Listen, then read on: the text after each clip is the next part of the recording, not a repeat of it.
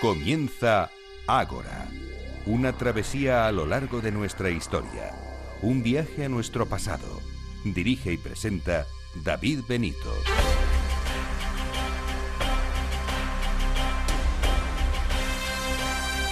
Muy buenas noches y bienvenidos a Ágora, la cita de Capital Radio con la historia. Iniciamos en este momento nuestra asamblea 165, asamblea en la que los sabios de hoy nos ilustrarán de los siguientes asuntos. En primer lugar, estarán con nosotros Mateo Velardi y Jesús Barba, que nos hablarán del origen de Roma, los inicios de lo que años más tarde se convertiría en el poderoso imperio romano. En segundo lugar, nos visita nuevamente Javier Beramendi, director de la revista Despertaferro, Historia Contemporánea. Junto a él trataremos la guerra ruso-japonesa, un enfrentamiento de comienzos del siglo XX. Y eh, en tercer lugar, el tercer gran bloque, lo vamos a dedicar a hablar de radios, pero con una peculiaridad, radios clandestinas utilizadas a lo largo y ancho del globo con eh, fines de propaganda política. Para tratar este asunto vamos a contar con la presencia del periodista e historiador Luis Zaragoza, autor del libro Voces en las Sombras. También les vamos a ofrecer la recomendación, como siempre, de Irene Aguilar y las novedades y la agenda con Gisela Payés y Manuel Campos de Meta Historia. ¿Se quedan con nosotros a lo largo de esta larga hora y media cargada de historia? Como siempre les recomendamos estén atentos a las redes sociales del programa porque iremos poniendo fotos con los invitados y enlaces de interés sobre los temas que vamos tratando.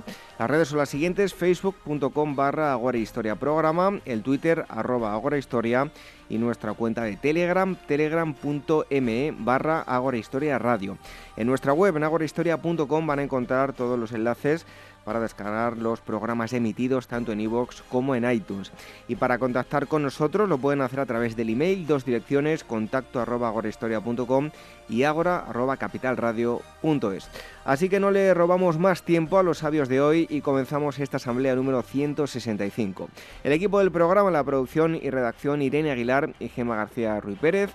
En los controles, Dani Mateos y en la selección musical, Daniel Núñez. Recibo los saludos de David Benito. Comenzamos.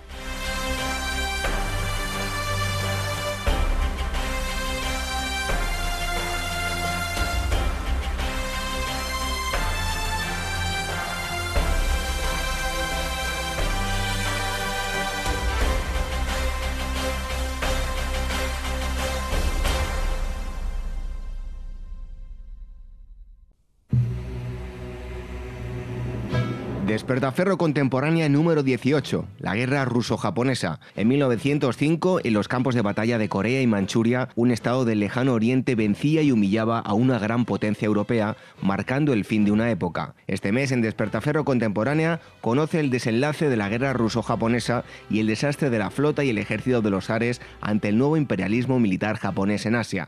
A la venta en librerías, kioscos, tiendas especializadas y despertaferro-ediciones.com.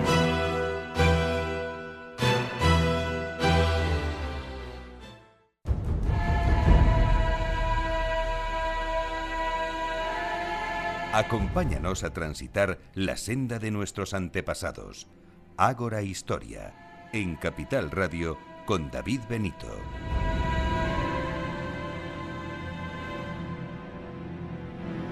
Pues les decía yo que íbamos a hablar de los orígenes de Roma. Ya les eh, anunciaba que iba a estar con nosotros Mateo Velardi y Jesús Barba.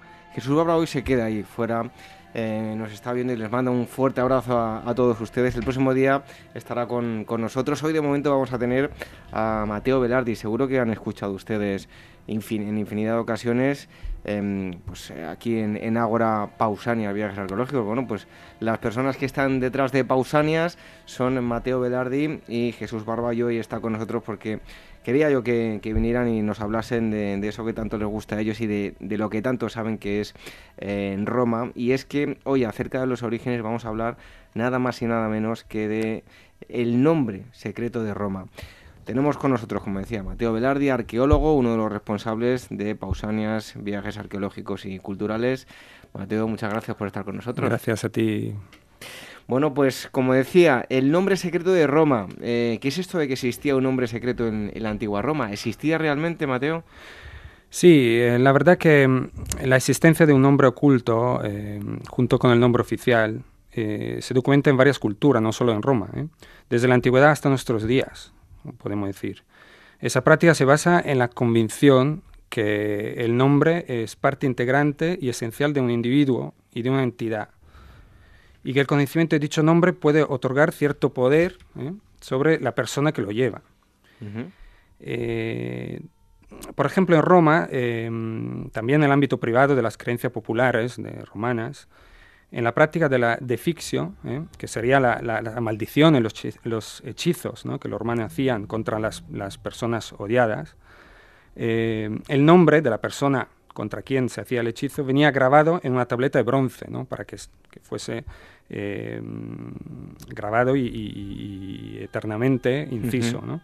Eh, junto con toda la desgracia que se auguraban a esta, a esta persona. Eh, con lo cual el nombre eh, tenía para los romanos una realidad, mm, era una importancia, una realidad con un valor religioso sobre todo, y por lo tanto también político. El nombre era también un elemento esencial para relacionarse con los dioses. Para los romanos. Los sacerdotes latinos eran prudentes y cuidadosos. Eh, e incluso cuando pensaban conocer los nombres eh, correctos de los dioses, eh, podían acompañar las fórmulas rituales con locuciones como, por ejemplo, seas tú un dios o una diosa, el famoso sive deus, sive dea, en latín, o bien seas tú masculino o femenino, cuando no sabías si el, dios era más, más mm, una persona masculina o femenina, un dios masculino o femenino, o también podían decir, acabar la, frase con o cualquier otro nombre tú quieras ser llamado, ¿eh? o es lícito llamarte. Esto nos da la idea de la importancia que podía tener el tema del nombre para una, cultura como la, cultura romana. Entonces, conocer el nombre secreto de Roma, que tenía eh, custodiado los, sobre todo los sacerdotes, em, el nombre que, que, también relacionaba la misma Roma con los dioses, ¿eh? habría significado, eh, para quien lo hubiera llegado a conocer, eh, sobre todo para un enemigo, un poder que ponía en peligro la existencia misma de la ciudad. Por ese motivo se custodiaba el secreto, por ese motivo no se divulgaba. Y, estaba prohibido no solo divulgarlo, sino conocerlo. efectivamente, nos cuenta Macrobio que hasta lo más erudita, erudita lo más, los estudiosos que más conocían de, de antigüedades de Roma, eh, no conocía este nombre secreto. Eh, nos cuentan las fuentes, por ejemplo Plinio, o una fuente más tardía como Servio, eh, que Quinto Valerio Sorano, que era un erudita del siglo I, del siglo II, I a.C., fue justiciado en el año 82 a.C. por este acto sacrílego, o sea, conocer el nombre secreto de Roma. Llegó a conocer el nombre secreto de Roma. Fue justiciado además crucificado como, un, como un, esclavo casi. ¿Y por qué ocurría esto? ¿no? ¿Cómo, se podía utilizar el, nombre secreto de Roma? Pues otras fuentes, por ejemplo, eh, Plutarco, nos dice que Valerio Sorano eh, conoció mm, no tanto el nombre secreto de Roma, cuanto el nombre secreto también de la que también estaba era secreto de la divinidad tutelar de Roma, de la divinidad que protegía Roma.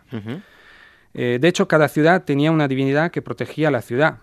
Y los mismos romanos, antes del ataque decisivo a una, ciudad sitiada, realizaban una precisa práctica ritual, que se conoce como la evocatio. ¿eh? Con este ritual, a través de un carmen, una especie de, poesía, de oración, ¿eh? se dirigían al numen protector, o sea, la divinidad protectora de la ciudad, suplicándole de abandonar la ciudad y prometiendo transferir su protección, su culto en Roma dedicándoles estos cultos y, nuevos templos en la misma ciudad de Roma. Los romanos se consideraban el pueblo más pío de la tierra, ¿eh? y gracias a esta religiosidad que ellos pensaban tener, eh, recibían los favores de los dioses. No podían cometer un, sacrilegio arrasando ciudades sin el consentimiento divino. Inclusive el consentimiento, inclusive el, consentimiento del dios protector de la ciudad enemiga. ¿De acuerdo? Em, hay casos de vocacio conocidos, famosos, como por ejemplo eh, el que se relaciona con el asedio de Belles, ¿eh? Eh, que acabó con el traslado de, con la, bueno, la destrucción de la ciudad de Belles y el traslado de la, de la, de la Juno Regina, la, la, la, diosa protectora de Belles, a, eh, al Aventino, al la colina del Aventino en Roma. Em, otro famoso evocatio fue la contra, eh, antes del asedio de la destrucción de Cartago. Eh, por lo tanto, nombre, divinidad protectora de Roma tenían que ser oportunamente ocultados ¿eh? para evitar al enemigo poder realizar dichas prácticas contra la misma ciudad de Roma. Bueno, nos estabas hablando ahora de, la divinidad protectora. ¿Qué se sabe de, esta divinidad protectora de Roma? Pues eh, ha habido también en, época antigua muchas especulaciones sobre, sobre la divinidad protectora de Roma. ¿no? Mm, tanto en Plinio o como Macrobio, ¿eh? que fue un gramático escritor del final del siglo IV, se hace referencia a Angerona, una diosa que curiosamente venía representada con la boca vendada y con el dedo delante a ella, delante de la boca, ¿eh? para invocar ¿qué? Invocar el silencio.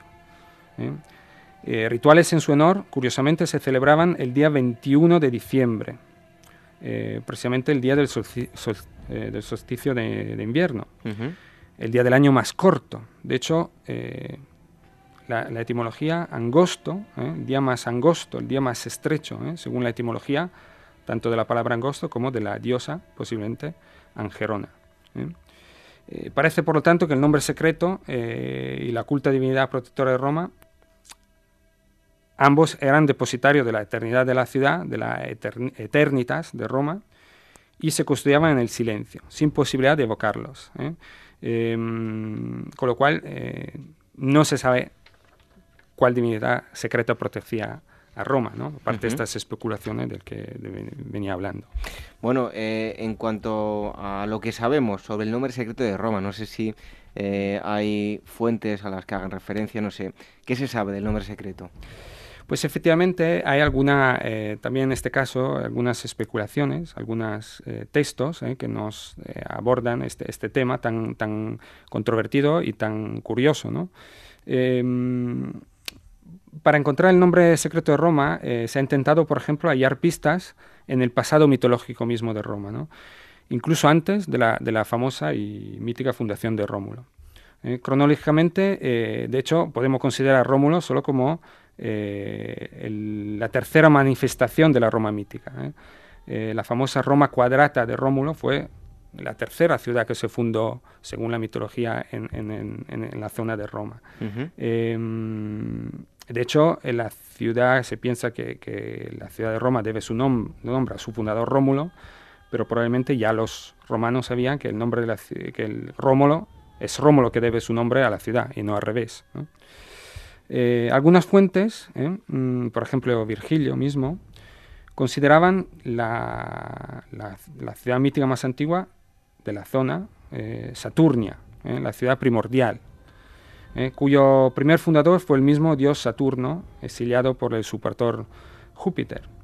se localizaba esta, esta mítica ciudad mm, en la colina del Campidoglio, o sea, al lado de la, de la posterior Roma cuadrata de, de Rómulo.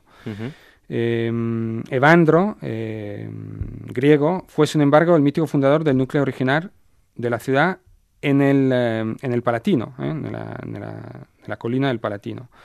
Eh, y él tradujo el nombre originario de este lugar, ¿eh? mm, uno de los nombres originarios de este lugar, que era Valencia, en recuerdo de un rey autóctono valiente, al griego fuerza. ¿eh? Valencia significa fuerza en latín. Eh, y lo tradujo al griego, con lo cual lo tradujo con la palabra romé en griego. ¿Eh? de ahí la palabra, el nombre Roma. Em, el historiador bizantino, un historiador mucho más tardío, Juan Lido, en el siglo VI, em, escribe que Roma tenía tres nombres. Un nombre político, que es Roma, ¿eh? que todo, todo conocemos, un nombre sagrado que se utilizaba en los rituales, que según él era el nombre de Flora, ¿eh? Tanto que em, eh, la, su traducción al griego de Flora, Antousa, en griego, fue el segundo nombre de Constantinopla, la Nueva Roma. Y, y, un tercer nombre que era el nombre secreto de Roma, que lo relacionaba con Eros, el amor divino. ese nombre iniciático, transcrito por, transcrito por, por Juan Lido, hace referencia al nombre de Roma leído al revés. Si hacéis caso, si leemos Roma al revés, tenemos la palabra amor. ¿eh? Eh, el, famoso, esto famoso binomio Roma, Roma y amor, le reflejaría nada menos que el nombre oficial, Roma, y el nombre secreto de la ciudad. En, Pompeya hay un grafito muy conocido, muy famoso, donde eh, en un en un cuadrado, en, el, en el, los lados horizontales viene la palabra Roma y en los lados verticales viene la palabra eh, amor, ¿no? Eh, todo se une y eh, es una especie de, de, juego de palabras. Sí, de juego de palabras, acertijo, sí, exacto. con lo cual, este binomio Roma-amor eh, es un refleja eh, esta, esta, mm, dicotomía ¿no? oficial, nombre oficial, nombre secreto. Tanto que Adriano eh, construyó un grandioso templo enorme, está enfrente del Coliseo, todavía se, se conserva el, el, basamento del templo y parte de las celdas. Un templo doble con las celdas enfrentadas, como, como si fuera un espejo, con, con una celda además absidadas, unas celdas absidadas. y estaba dedicado a Venus y a Roma. Eh, se, mm, eh, estaba sobre la colina de la Bella, de la, una de las colinas originarias de Roma. Y, mm, y, aquí nos refleja este simbolismo, ¿no? esta dicotomía Venus-Roma, cargado de metáforas. ¿eh? Roma-Venus representaba nada menos que la pareja, la pareja Martes-Venus. Roma en el sentido de fuerza, de valencia, de valentía sería Marte, el dios de la guerra, y Venus, ¿eh? la diosa del amor y de la paz, ¿no? en este divino eterno equilibrio que existe en Roma eh, y que Roma ejerce ¿eh? en la tierra por concesión divina, equilibrio entre, entre la guerra y la paz, que Roma extiende en la tierra, ¿no? guerra y paz. Bueno, y en todo este misterio que yo desde luego eh, desconocía, ¿quién es el que podía conocer el, nombre secreto de Roma? tampoco sabemos esto. Em, se supone que, los pontífices, eh, sobre todo el, mm, pontífice máximo, em, el más importante cerrado de Roma, podía ser el único eh, que conocía este secreto, este nombre secreto de Roma que se transmitía oralmente de una eh, eh, oralmente, ¿no? de, un sacerdote al otro, eh, y eran los verdaderos custodes de estos elementos iniciáticos. Así como eran custodes los pontífices, como también las vestales, de otros elementos, del cual, si quieres, David, hablamos en otra ocasión, que eran los piñora imperi, que se llaman, eran los estos simulacros que permitían el imperio sobre la tierra a Roma, ¿no? que eran estos simulacros, estos objetos mágicos secretos que se custodiaban en, los, eh, en algunos de los templos de Roma y que eran los objetos más importantes y, y, que permitían eh, eh, la, la, eternidad de la ciudad de Roma. Oye, pues interesantísimo desde luego esto en torno al, al origen de, de Roma, hoy hemos hablado de ese nombre secreto. Em, por cierto, eh, y enlazándolo con esto, que no paráis, eh, todos los, las nocheviejas siempre las pasáis fuera y en este caso os vais a ir también a, Roma, ¿no? Sí, precisamente em, hemos diseñado este año una nueva, un nuevo mm, eh, recorrido en Roma, precisamente sobre la fundación de Roma, donde hablaremos de estos temas y, mm, y es un recorrido donde visitaremos obviamente los lugares más importantes y intentaremos delimitar eh, físicamente eh, la Roma cuadrata de Rómulo, ¿no? y intentamos ver lo que la arqueología ha aportado a, todos estos eh, eventos eh, mitológicos que nos narran las, las, fuentes antiguas. Por cierto, allí que tomáis eh, en, el viaje, uvas o lentejas. lentejas. En Italia la, la Nochevieja se celebra la, tomando lentejas, que es un augura una buena suerte, ¿no? Em, no se toma agua, ¿no? bueno, y haznos un nada, eh, un, eh, unas breves pinceladas. Eh, ¿Qué zonas van a conocer con todos aquellos que vayan con vosotros? En este viaje en concreto nos centraremos sobre todo, obviamente, en el, los foros romanos y en el Capitolio. em, y en el, en el Palatino. El Palatino, que es un poco lo que corresponde la antigua Roma cuadrada. Y buscaremos los cuatro ángulos que dibujaban, que dibujó Rómulo cuando fundó la ciudad. Obviamente hoy en día eh, es más complicado encontrarlo, hay debates, hay muchos autores y arqueólogos que, que, debaten sobre dónde exactamente se fundó la ciudad y nosotros intentaremos dar un poco todas estas visiones, todas estas teorías sobre eh, la fundación de Roma. Habrá mucha mitología. Enterraremos también a los museos capitolinos, que son uno de los museos más impresionantes de la civilización romana, eh, con obras de arte extraordinarias. Visitaremos los eh, el Museo Nacional Romano de Palazzo Máximo, eh, donde también obras de arte antigua extraordinarias. obviamente cenaremos en el centro de Roma con una cena típicamente de Nochevieja. Con las lentejas. Sí, con lentejas, como uno de los platos era la lenteja las lentejas y, mm, y obviamente un, haremos también una cosa nueva que será una, un paseo al amanecer eh, del día 1 de, mm, el día 1 de enero, un paseo al amanecer. Eh, perdón, el día 2 de enero. El día 1 el día uno hay que descansar, ¿no? hay que descansar. Por la mañana, sí. y haremos un paseo al amanecer, mm, un poco como simbolizando un poco el amanecer de esta, de esta gran ciudad que fue, que fue Roma. Bueno, vais a ir tanto Jesús Barba como tú. Sí, no, le, no le dejas pasar a, a Jesús ninguna noche vieja aquí en Madrid, ¿no? No, ya lo estoy romanizando. Lo está romanizando, ¿no? Mm. Bueno, pues em, eh, en sucesivos eh, programas tendremos nuevamente aquí a Mateo Velardi y a Jesús que nos van a seguir hablando de los orígenes de, Roma. Eh, pues nada, que os deseamos que lo paséis muy bien ahí en, en, Roma con, toda esa gente que, que va a acudir con vosotros. Y yo me despido de ti, Mateo, pero les invito a todos los oyentes a que escuchen algo que seguro que les va a interesar. Si quieren acudir a este otros viajes, pues seguro que, tomen nota, que vayan a poner un lápiz y papel y que atiendan a lo que van a escuchar. Mateo, hasta el próximo día. Muchas gracias, David.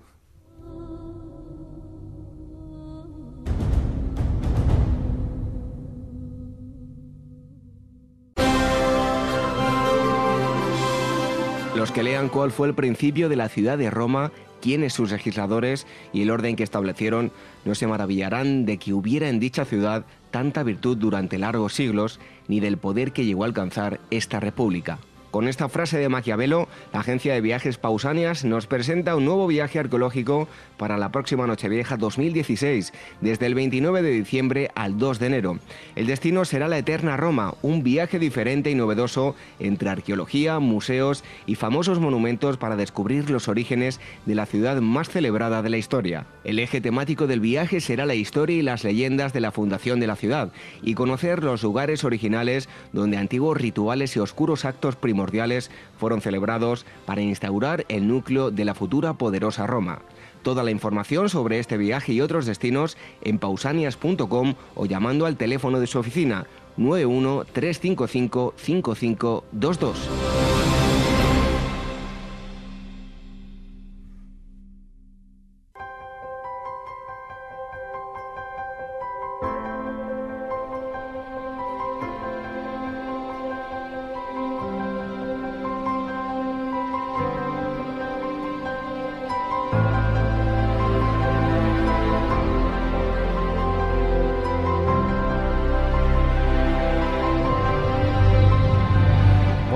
Tenemos esta música, no sabemos qué nos va a traer hoy Irene Aguilar. Irene Aguilar, buenas noches. Buenas noches. Para que vean los oyentes, ¿eh? que aquí no... Irene nos trae lo que ella cree para recomendar esta semana y no sabemos exactamente. Hoy le veo aquí una funda de un DVD, una película, nos ha puesto esta música. Cuéntanos, Irene. Bueno, esta es la, magnífica banda sonora de la película El mayordomo de Butler de Lee Daniels y la banda sonora es de Alexandre Desplat, uno de mis compositores de cine favoritos? Pues mm, no sé si la he visto o no, no tengo una ligera idea, pero no sé si es la que yo pienso. A ver, cuéntanos. Bueno, esta es eh, una película que se estrena en España en el 2013 y que está basada en hechos reales. Tiene, bueno, está protagonizada por un reparto completamente coral de grandísimos actores, ¿no? Desde Forrest Whitaker hasta John Cusack, Jane Fonda, Liv Schreiber, Alan Rickman, em, eh, Lenny Kravitz, Robin Williams, o sea que es un reparto que ya solo por eso merece la pena. Pues creo que no es la que yo pensaba, no la he visto, no la he visto directamente.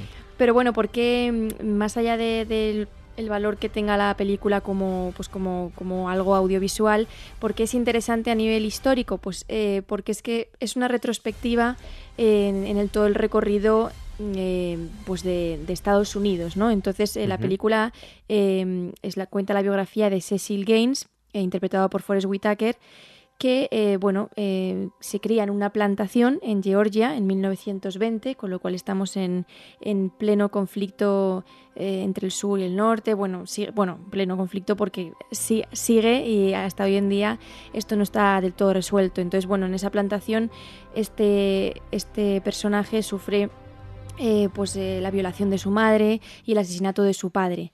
Y aunque le acoge, le acoge la, dueña de la plantación, eh, se escapa de la plantación, hecho que estaba condenado pues con, con, con la muerte, ¿no? Si hacías eso. Y bueno, el personaje llega a una pastelería de un hotel y ahí hace lo que yo digo, se marca un Jean Valjean de los miserables porque roba en la pastelería y, y aun robando y, y, haciendo un acto criminal luego pide trabajo, ¿no? Y se apiadan de él y le dan un trabajo y empieza pues eh, a aprender el oficio de camarero y a servir, ¿no? En, eh, cómo, se sirve. Y, después de eso le recomiendan, el, dueño de, este, de esta pastelería le recomienda a un hotel de Washington, que él acepta, y ahí viaja. Y entonces, eh, bueno, pues vamos, vamos, contando la, historia de este, de este hombre y pasan los años en, Estados Unidos, ¿no? En, en América y en 1957 por fin le contratan como mayordomo en la Casa Blanca. Y entonces eh, tiene la suerte o, la desgracia de estar al, al, servicio tanto de Eisenhower como, como de Kennedy, como de Reagan y luego al final incluso le llama Barack Obama. Entonces se sabe em, todos los secretos. Esto se sabe todos los secretos, pero siempre eh, se mantiene en su sitio. Por mucho que opine cosas diferentes, a él le han educado que se tiene que callar.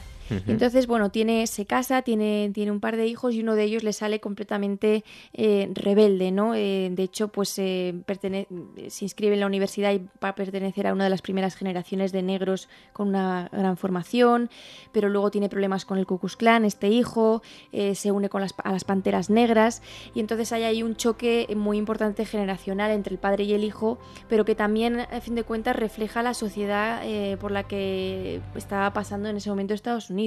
Y al final lo bonito es que el padre se da cuenta de que lo que está haciendo su hijo es, casi son actos heroicos, ¿no? porque, porque él no se ha atrevido a hacer eso, pero en el fondo lo piensa. Entonces hay una relación eh, magníficamente contada y, este al final pues consigue ganarse el respeto no solo de todos los presidentes eh, de, la Casa Blanca, de hecho eh, la mujer eh, Jackie Kennedy le regala la una de las corbatas de, Kennedy y luego Obama, cuando él ya está retirado de ser mayordomo, le llama para que vuelva. Entonces se gana el respeto eh, pero bueno, con una vida imposible más dura, claro. Bueno, Irene, tú que, has mamado el cine, que bueno, eh, conoces la parte de detrás del cine, la parte técnica, por así decirlo, y la parte de interpretación, ¿qué es lo más destacable para ti de la película? Eh, para mí, hombre, realizada y contada está muy bien, pero para mí las interpretaciones son un punto muy, muy destacable. Sobre todo Fra Winfrey a mí me, eh, me sorprendió mucho, pero también las interpretaciones de, de Cuba Downey Jr. o este Whitaker, también estaban esa Redgrave, y Alan Rickman, que para mí es uno de los referentes de la, de la interpretación. Está, la película está muy bien contada, pero si hay que destacar algo, destaco la fotografía, la banda sonora y las interpretaciones. Por cierto, has traído aquí em, la, la, carátula, vamos, lo que es el, el DVD hay que ver que ya está en peligro de extinción esto de, los DVDs, ¿no? No puede ser, no puede ser. Fíjate que salieron los, los vídeos, ¿no? Los, los beta, los VHS, y estuvieron muchos años.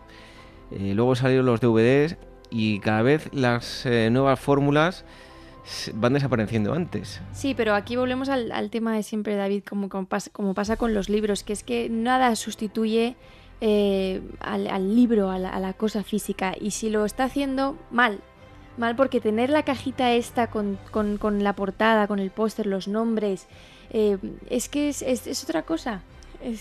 ¿Tú no crees que en el futuro, eh, bueno, en el futuro no, en el presente, que ya tenemos disponibilidad de videoclubs online, por precios muy económicos. Sí, ¿No van a desaparecer los DVDs? Desaparecerá, pero me estaré completamente en contra y si puedo hacer algo para que no desaparezcan, pues yo lo haré. Pero bueno, eh, poco puedo hacer yo. Bueno, yo el otro día me encontraba con VHS y digo, ¿qué hago yo con esto? Si tengo un vídeo, pero es que ya hasta, se, hasta se ve mal, hasta se ve mal. Sí. Y, oye, nos hemos acostumbrado a verlo ya en alta definición y demás, y ponemos un VHS y cómo canta, ¿eh? madre mía la imagen, es increíble.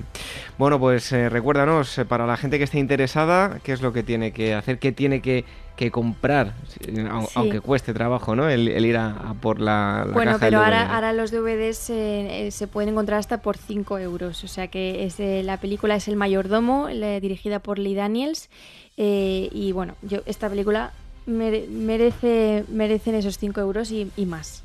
Bueno, pues es lo que nos ha acercado eh, esta semana Irene Aguilar. No siempre nos trae libros, eh, así lo hicimos la temporada pasada, pero esta semana nos sorprende con, algo nuevo y hoy nos ha traído el eh, mayordomo. Hasta dentro de un rato con las efemérides, Irene. Hasta ahora.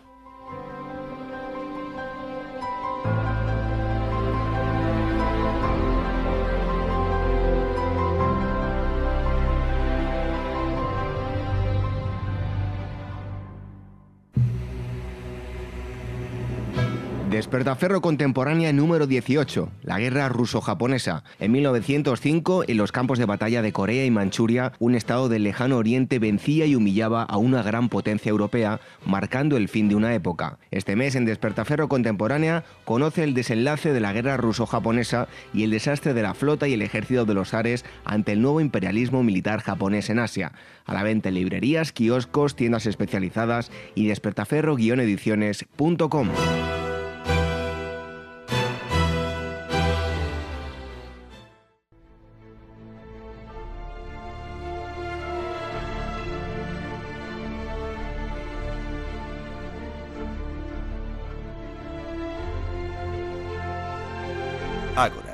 historia en estado puro.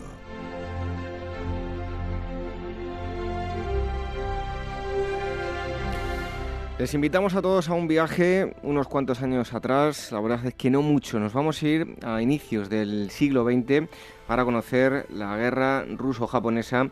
Y em, tenemos hoy con nosotros a Javier Beramendi, que es el director de Despertaferro, la cabecera de Contemporánea, la revista Despertaferro, como digo, la cabecera de contemporánea y ese precisamente es el título, La guerra eh, rusa-japonesa. Javier Beramendi, muchísimas gracias por, estar con nosotros. Nada, como siempre, a vosotros por invitarme. Y hoy vamos a hablar de este número 18 de, de Despertaferro. Decía yo, principios del siglo XX, 1904 hay un enfrentamiento entre rusos y japoneses. Eh, ¿Dónde debemos buscar los eh, orígenes, el germen de ese enfrentamiento, ¿hay una causa principal o son varias? Buf, las causas principales son siempre muy complicadas, ¿no? porque siempre hay, hay múltiples factores que, intervienen. Si quisiéramos generalizar y buscar algún tipo de causa fundamental, pues tenemos por un lado la expansión del imperio ruso hacia Oriente, es decir, sus intereses sobre todo pues, en la zona del, del mar de Japón, en las costas de, de Siberia y sobre todo en Manchuria, y por otro lado, pues la aparición de una potencia nueva, que, es el Japón, que hasta 1868 pues era un país encerrado y que vivía en un régimen eh, prácticamente medieval o premoderno y que de repente pues se desarrolla a toda velocidad y se convierte en un estado contemporáneo pues eh, casi casi sin que nadie se dé cuenta, ¿no? Entonces, para unos es la cuestión de sus intereses económicos y políticos en Manchuria, más ya concretando un poco más, y para otros, pues eh, para el caso de los japoneses, pues es el caso de Corea, que no deja de ser, pues como dicen ellos, la daga coreana, ¿no? Es, es, una, es una punta que amenaza hacia, su, hacia las islas y que ellos quieren controlar de cualquier manera. Se pudo haber evitado este enfrentamiento porque hay otras naciones, pues en el caso de los ingleses, de los franceses, de los alemanes, alemanes con, bueno, pues también tenían intereses en, en la zona del Pacífico. Ellos no entraron en el conflicto bélico. ¿qué hicieron pues para no tener que recurrir a las armas y sin embargo rusos y japoneses sí? Pues yo creo que utilizando un símil que ya utiliza el autor del primero de los artículos, bueno, no utiliza el símil, pero es la idea que él, que él da, eh, bueno, pues es como si un grupo de amigos que están acostumbrados a entenderse, de repente llega uno de fuera y empieza a tocar las narices, ¿no? Pues lo más tiene mucha más probabilidad de, de llevarse una bofetada en premio que, que, pues los miembros del grupo que a fin de cuentas bueno pues ya se conocen y es lo que pasaba con las potencias europeas es decir habían tenido múltiples conflictos entre ellas había una serie de mecanismos de diplomacia eh, que bueno pues permitían que estos conflictos siempre se resolvieran sin llegar a sin llegar a la sangre. Y en el caso de Japón pues realmente es un foráneo es un foráneo al que nadie entiende es un foráneo al que al que muchos países europeos además en ese momento ni siquiera consideran como un igual. Y además es un foráneo pues con un sentido del honor diplomático y del orgullo pues extremadamente sensible lo cual pues no facilita las cosas. También hay que decir que bueno, estos mismos países europeos que tantos conflictos habían evitado, diez años después se van a enzarzar en uno absolutamente descomunal, que es la Primera Guerra Mundial. Bueno, hay un momento muy importante, un punto de inflexión, va a ser el verano de 1903, eh, tanto en Port Arthur como en, Vladivostok reciben eh, avisos de esa movilización nipona eh, un conflicto que va a pillar a, los rusos eh, por, sorpresa y no estaban preparados. ¿no? Eh, realmente, a mí me gusta, en este caso también lo que dice el autor de, otro de los artículos, ¿no?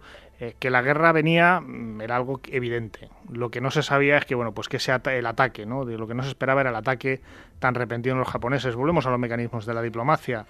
una guerra se declara, una guerra, bueno, pues se avisa de que ya rompemos negociaciones, es decir, no se hace todo de una forma tan violenta como la hicieron los japoneses, que por otro lado es un evento que repetirán a lo largo de la historia. ¿no? Es decir, los japoneses lanzan un ataque preventivo contra la flota rusa en Port Arthur porque saben que para ellos las comunicaciones navales son fundamentales y que esa flota es eh, el instrumento de, su, de la victoria rusa y de su derrota. Entonces, bueno, pues eh, realmente los rusos no se esperan algo tan, tan, tan rápido. Bueno, en el número eh, aparece con, detalle el, acorazado eh, japonés eh, Mikasa, cómo era y qué papel va a jugar. Vamos a ver cómo era. Pues bueno, el Mikasa es un es lo que se llama un acorazado pre-Dreadnought. Es decir, bueno, el acorazado Dreadnought, que de hecho se va, se va a votar en 1906, es decir, nada más terminar la guerra, fue el primer de lo que se llamó un buque monocalibre. Es decir, su armamento principal eran 8, 10 cañones eh, de, gran, de gran calibre y montados en torres. En el caso de estos eh, pre-Dreadnought, pues son eh, acorazados que mm, combinan toda una serie de cañones de diferentes calibres. De hecho, si nos fijamos, bueno, el que se quiera fijar en la imagen del Mikasa o buscar una imagen del Mikasa o de acorazado de esta época, verá que su artillería sigue estando colocada en los flancos, como estos barcos de, madera, de, toda la vida.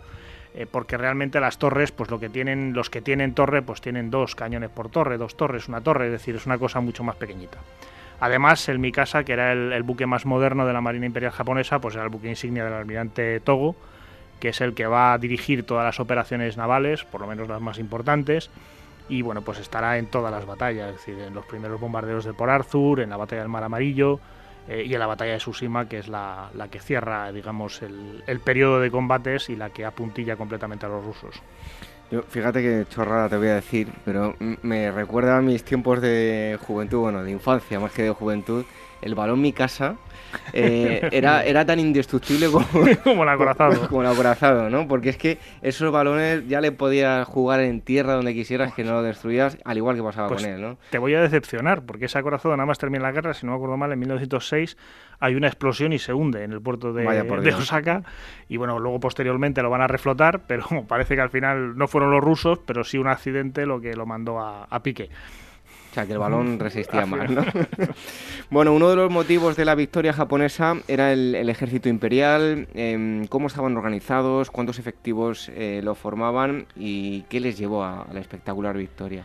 Vamos a ver, el ejército imperial, lo que es el ejército japonés, podemos hablar, si no recuerdo mal, de unos 280.000 hombres en capacidad para llevar armas, ¿no?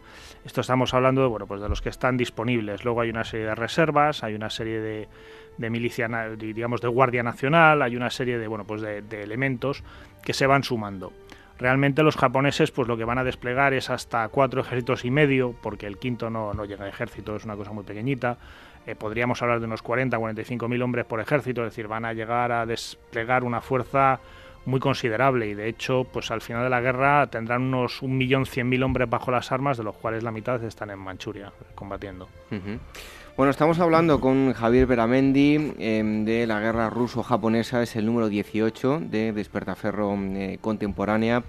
Em, en cuanto al sitio de Por Arthur, eh, se trata de una operación que es extremadamente dura, está caracterizada por los trabajos de ingeniería, sobre todo con, eh, las minas. ¿Cómo se lleva a cabo el, sitio? Pues el asedio, el sitio de Por Arthur eh, bueno, digamos que la intención inicial, eh, bueno, había, los japoneses y los chinos habían mantenido una guerra unos años antes, a finales del siglo XIX, en el cual pues, los japoneses habían tomado por Arthur en tres días y realmente lo que pretende el general Nogi, que es el que está al mando del tercer ejército japonés, es repetir la hazaña. De hecho, había sido él el que había estado al mando de esa ofensiva en ese caso y lo que pretende es repetirlo. ¿no? Realmente lo que se va a encontrar son con defensas muy mejoradas, eh, con otro tipo de armamento que el que ponían los, disponían los chinos, entre otras cosas, pues mm, artillería y sobre todo ametralladoras. Eh, bueno, tenemos una serie de, como decías tú, las minas, que consisten en excavar por debajo de la posición enemiga para volarla. Llegar a ver un caso incluso en que los rusos excavan una mina bajo una trinchera propia, se retiran y cuando los japoneses se instalan en su trinchera la vuelan, ¿no? Es decir, ya es directamente traer el enemigo por encima de la mina en vez de llevar la mina debajo del enemigo se van a emplear una serie de morteros eh, de trinchera de, fabricación casera, entre comillas, rellenando buses eh, con explosivos, se van a fabricar granadas. Es decir, eh, como digo, es una guerra de, topos, de ingenieros, de asaltos extremadamente cruentos. Es decir, Nogui a priori estaba dispuesto a dejarse un tercio de los 45.000 hombres que tenía en la toma de la ciudad y se, al final se va a dejar bastantes más, es decir, solo en la primera batalla se deja un tercio. Como esquema general, realmente va a ser una serie de intentos eh, de los japoneses por tomar lo que se llama la muralla china en las alturas sobre la ciudad, hasta que finalmente, bueno, pues eh, reorienten el eje de su ofensiva hacia el lado oeste, hacia la colina 203, cuya importancia estratégica es que desde ella se ve el puerto y pueden hundir con la artillería los, los barcos rusos que están anclados allí. A partir de ahí, bueno, pues ya por Arthur pierde prácticamente su significado estratégico. La flota rusa del, la primera flota rusa del Pacífico ya no está y finalmente, bueno, pues a, base de machacarlos, pues acaban, acaban rindiéndose el 1 de enero. Bueno, por un lado eh, estaba el sitio de Por Arthur, eh, pero paralelamente, pues em, los, el ejército japonés eh, avanzaba por Manchuria, los nipones llevarían en casi todo momento la, la ofensiva y todo ello iba a cristalizar en la batalla de, de Mukden, batalla de grandes dimensiones, ¿no? Pues sí, estamos hablando de 300.000 soldados rusos y unos 275.000 japoneses. Bueno, en este aspecto hay que decir que las cifras eh, sufren bandazos bastante interesantes, porque claro, allí todos los que escribieron sus memorias de la época los que habían estado allí, pues más o menos lo cuentan de una forma o de aquella y además pues parece que, los, eh, los, documentos oficiales pues tampoco eran extremadamente precisos a la hora de cifras bajas y, efectivos. Pero bueno, nos estamos moviendo en esas cifras, estamos hablando de más de un millar de cañones de piezas de artillería por bando, en el caso japonés eh, casi 300 ametralladoras, es decir, es una batalla masiva. De hecho, podemos darnos, hacernos una idea si tenemos en cuenta que el frente de esa batalla son 90 kilómetros, es decir, ya hablamos de... No son las viejas batallas napoleónicas donde mirabas a izquierda a derecha y prácticamente veías toda la línea, sino que ya, bueno, pues eh, de hecho aparece en esa época, se empieza a utilizar el teléfono, se empiezan a utilizar pues métodos de tecnología que permitan controlar a distancia las, las tropas y el desarrollo de los acontecimientos. Bueno, eh, decíamos que es una batalla que tiene lugar a principios del siglo XX. Aún se sigue debatiendo ciertos aspectos eh, sobre este conflicto y tal es el caso de la segunda flota del, Pacífico y la, la derrota de Tsushima, ¿no? Sí, hombre, la, aventura de la Segunda Flota del Pacífico, la verdad es que cuando uno empieza a investigar sobre el tema, pues se encuentra desde lo sublimemente ridículo hasta lo absolutamente heroico, ¿no? Eh, realmente hay que tener en cuenta, hay que posicionarse que eran barcos que funcionaban con carbón y que tenían unos depósitos de carbón pues que tenían una capacidad limitada, ¿no? Entonces, que una flota de este tipo de buques pues dé prácticamente la vuelta al mundo o a medio mundo para presentarse pues desde, desde San Petersburgo hasta, hasta las costas del Mar Amarillo y el estrecho de, Tsushima, eh, perdón, de Tsushima, pues es prácticamente un milagro. Es decir, había que comprar carbón, en este caso a barcos alemanes, había que buscar puertos de recalada para comprar suministros, teniendo en cuenta que medio mundo estaba a favor de los rusos y que precisamente los que no tenían tantas colonias y los países más coloniales como el Reino Unido pues estaban en contra, pues todo esto es un, es un logro, ¿no? Lo que pasa es que bueno, pues esta flota se ve lastrada por un montón de barcos eh, viejos, de barcos lentos, de barcos con muy poca capacidad bélica y realmente cuando lleguen a Tsushima pues se van a encontrar con una flota japonesa que después de, como comentábamos antes, de la destrucción de la flota rusa, pues ha tenido ocasión de, descansar, de reorganizarse, de rearmarse, de reparar los buques y bueno, pues realmente mm, van a, van a ser muy superiores desde el primer momento en, puntería, en maniobra y en todo y los van a masacrar. Bueno, y a modo de conclusión, tras eh, Tsushima, eh, rusos y japoneses eh, se sientan en, en, una mesa gracias al americano Roosevelt. Posteriormente pues, le servirá para recibir el Premio Nobel de la Paz, algo parecido a lo que ocurre ahora. ¿Cuáles fueron esas consecuencias de la guerra? Pues las consecuencias de la guerra son a muchos niveles, ¿no? A nivel puramente territorial, pues eh, bueno, Japón se va a hacer con el control de Corea y con el tiempo con el de Manchuria, es decir, eh, realmente pues eh, los rusos son contenidos en Extremo Oriente y no van a ir mucho más allá. por otro lado, también es cierto que los rusos al haber sido contenidos en Oriente, pues se van a volcar en, otra vez en, Europa eh, a nivel diplomático y a nivel militar y de hecho bueno pues hay una influencia de, este resultado de la guerra ruso-japonesa con el desencadenamiento de la Primera Guerra Mundial pero sobre todo yo creo que, es importante más a largo plazo pues a nivel japonés porque se convierte en una gran potencia en el Pacífico que los llevará a chocar con la otra gran potencia de la región que son los Estados Unidos en, en 1941 durante la Segunda Guerra Mundial. Y, también, pues eh, para muchos países colonizados realmente y europeos es el shock de que un país asiático, que nunca habían sido considerados, como decíamos al principio, pues como iguales, pues haya sido capaz de pegarle una tunda tan descomunal a, un país europeo como era la Rusia imperial, que además, bueno, pues era un país que, realmente tenía mucho peso y mucha influencia desde, desde primeros del siglo XIX. Eh, bueno, por último destacar, eh, no hay varias interesantes, pero una de ellas, eh, la fotografía que aparece acompañando al, em, artículo dedicado al sitio de Port Arthur, desde luego cadáveres japoneses amontonados en una trinchera, fotografía impactante y muy significativa, ¿no? Sí, la verdad es que hay, hay, muchas fotografías de cadáveres, ¿no? Es la época, bueno, pues es la época donde empieza a trascender realmente los horrores de la guerra y bueno, pues hay muchas fotografías de ese estilo que a fin de cuentas, bueno, pues son un adelanto de lo que va a pasar en 1914-1918 y son el resultado pues de tácticas de asalto masivo que, bueno, pues ya 50 años antes habían empezado a caducar y que aunque pues tengamos tendamos a decir que se demostraron inútiles en la Primera Guerra Mundial, pues ya se habían demostrado inútiles 10 años antes. Pues mucha más información la van a encontrar en eh, este número, el 18 de la revista Despertaferro, la cabecera contemporánea, en este caso la guerra ruso-japonesa. Hoy ha estado con nosotros su director, em, como siempre Javier Benamendi. Muchísimas gracias por haber estado con nosotros en Ahora. Pues nada, como siempre a vosotros. Hasta la próxima.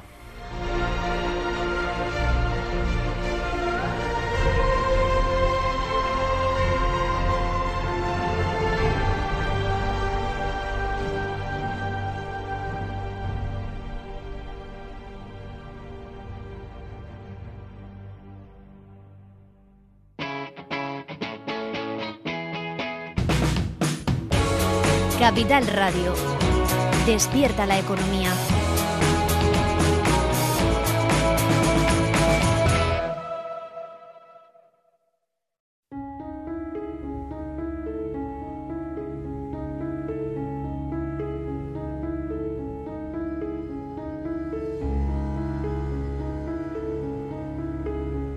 Ágora Historia, con David Benito en Capital Radio.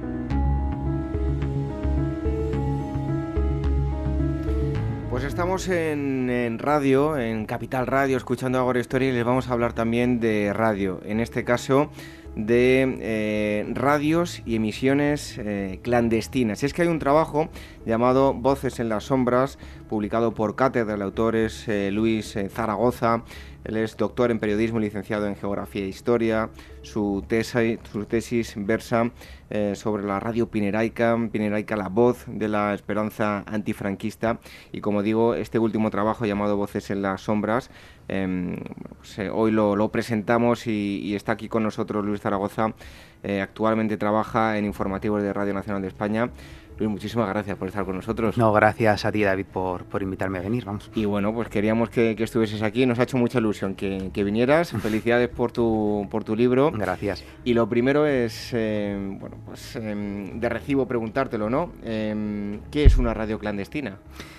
Bueno, vamos a ver, si, tuviéramos que hacer una definición así de, manual o de diccionario, podríamos decir que una radio clandestina es una radio casi siempre ilegal, digo casi siempre, por eso a mí en el caso de las emisiones clandestinas me gusta hablar, pues eso, más de emisiones que de emisoras, ¿no? Pero para, simplificar un poco, diríamos que son emisiones casi siempre ilegales que se ponen en marcha eh, por, con una finalidad ante todo política y que ponen en marcha eh, grupos, organizaciones, eh, movimientos, partidos políticos que en un determinado territorio son perseguidos, son proscritos, son ilegalizados y por lo tanto son grupos que tienen que actuar en la clandestinidad, claro, y también mm, en el exilio. Y por lo tanto eh, utilizan las emisiones clandestinas como una forma más de presión para provocar esos cambios eh, que buscan en, el, en, el, en, esos territorios hacia los que emiten, ¿no? Y eso es lo que condiciona todo, condiciona todo, condiciona el contenido y condiciona la forma de las emisiones clandestinas, claro. Aquí en España, por ejemplo, pues lo que más nos suena a todos es la Pirenaica, pero ha habido muchas a lo largo y ancho del planeta. Eh, ¿Realmente todas estas radios clandestinas se puede decir que en el, en el plano de la propaganda política han sido efectivas en realidad? No, ha habido de todo, claro. Ha habido de todo. Ha habido, ha habido emisoras que después de estar transmitiendo durante años pues no han conseguido sus objetivos, no han conseguido los objetivos que, o por lo menos no como los grupos que las pusieron en marcha pretendían que, que, ocurrieran las cosas. Ha habido emisoras que han cesado por, por diferentes razones, porque lo, más lógico es pensar que una emisión clandestina, en las circunstancias más óptimas, por decirlo de alguna forma, eh, Puede parecer paradójico esto, pero en principio, en las condiciones más óptimas, cuanto menos dure una emisora clandestina significará que antes se ha conseguido el objetivo que se buscaba, ¿no? Porque si lo que, lo que se buscan son cambios políticos, pues evidentemente cuanto menos tiempo tarden en conseguirse, mejor. Y por tanto, cuanto menos tiempo esté en el aire una emisora clandestina, mejor. Lo que pasa es que eh, ha habido emisoras que han terminado su, su, labor por otras circunstancias, porque el grupo que las puso en marcha se disgrega, porque acaban siendo capturadas por la policía, por el ejército, en el caso de que emitan desde el propio territorio, o bueno, por otras razones, ¿no? Y ha habido otras que sí, ha habido otras que sí que han sido muy efectivas. A ver, no diría yo que no se puede tampoco hacer un análisis determinista. Quiero decir, no se puede decir es que si no hubiera habido radios clandestinas, eh, las circunstancias, eh, la victoria de esos grupos hubiera sido. no, no se hubiera producido. No. Pero sí es verdad que tanto los testimonios de época como, como posteriores, pues por ejemplo en el caso de la Cuba revolucionaria, de, de la lucha contra Batista o en el caso de la guerra de Argelia, por poner así dos ejemplos solo, pues sí que, sí que se reconoce la importancia que tuvo la radio para, para el desarrollo de la lucha. Bueno, eh, tengo que dejar claro que vamos a hablar de una forma muy general. Eh, hablábamos eh, Luis y yo fuera de micrófono y bueno, ya sabíamos que era pues una entrevista muy ambiciosa, pero bueno, lo que queremos es darle unas pequeñas pinceladas y que ustedes, todos aquellos que, les guste este asunto, que profundicen en, todos estos pequeños puntos que vamos a ir tocando con el con el libro ser claro y no, no perderme mucho por bueno, las explicaciones, vamos. Em, Luis, eh, todo lo que podemos llamar el género de la radio clandestina, eh, mm. ¿cuándo se puede decir que, nace? Eh, porque, como aclaras tú en el libro, tiene unos orígenes un tanto inciertos, ¿no? Claro, el género en sí mismo es muy escurridizo, ¿no? Porque evidentemente son emisoras que, son, bueno, pues, la, la, intrahistoria que cada grupo deja traslucir es muy, muy diversa. Hay grupos que... hay emisoras de las que se conocen muchísimas cosas y hay otras de las que apenas se sabe nada, ¿no? Entonces es un género muy escurridizo porque la propia existencia de, las emisiones clandestinas así lo requiere. Claro, rastrear los orígenes de un género ya de por sí escurridizo es mucho más complicado, ¿no? Parece ser, bueno, yo por lo menos la referencia más antigua que he encontrado es del año 31 de una emisora que pusieron en marcha los comunistas en Checoslovaquia eh, pero pudo no ser la primera, pudo no serlo. En cualquier caso, sí que se puede decir que, su origen está ahí, a finales de los años 20 o principios de los años 30, porque, porque eh, en esa época se dan las dos circunstancias que en definitiva em, pues hacen que el género vaya increciendo, digamos, a partir de ese momento. Las circunstancias políticas y las circunstancias puramente radiofónicas. O sea, por una parte hay eh, un retroceso, por ejemplo, en Europa de las democracias liberales burguesas, que se habían más o menos instalado en muchos países y muchos nuevos países incluso tras la Primera Guerra Mundial.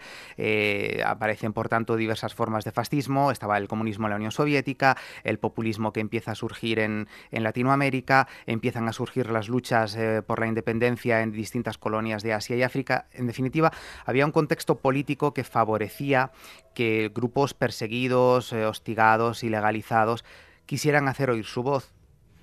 Lo que ocurre también es que eh, hay en ese momento unas circunstancias em, técnicas que hacen que eso se pueda producir no solo de forma escrita, como se había producido hasta ese momento, evidentemente la propaganda impresa o manuscrita clandestina tiene siglos, sino que la radio tiene un impacto empieza a tener un impacto suficiente como para que esos grupos perseguidos se planteen, bueno, pues además de, forma impresa, vamos a intentar hacer propaganda a través de este nuevo medio que cada vez mm, atrae a más gente, que cada vez cautiva a más gente, ¿no?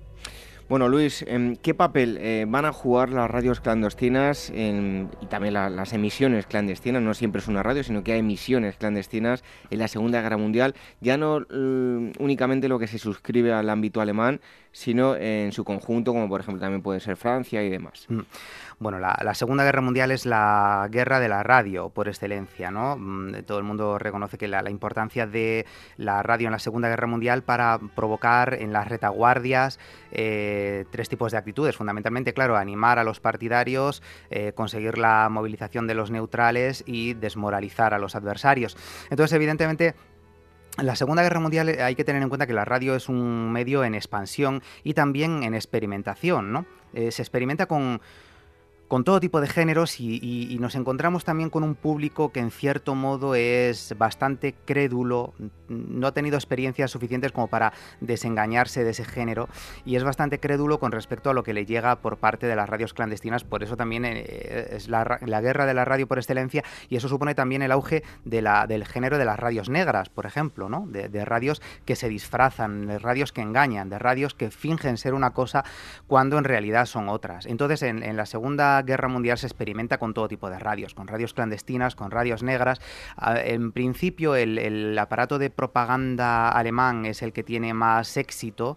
Eh, por ejemplo, sobre todo en su campaña francesa, cuando pone en marcha emisoras como Radio Humanité eh, o La Voix de la Paix, por ejemplo.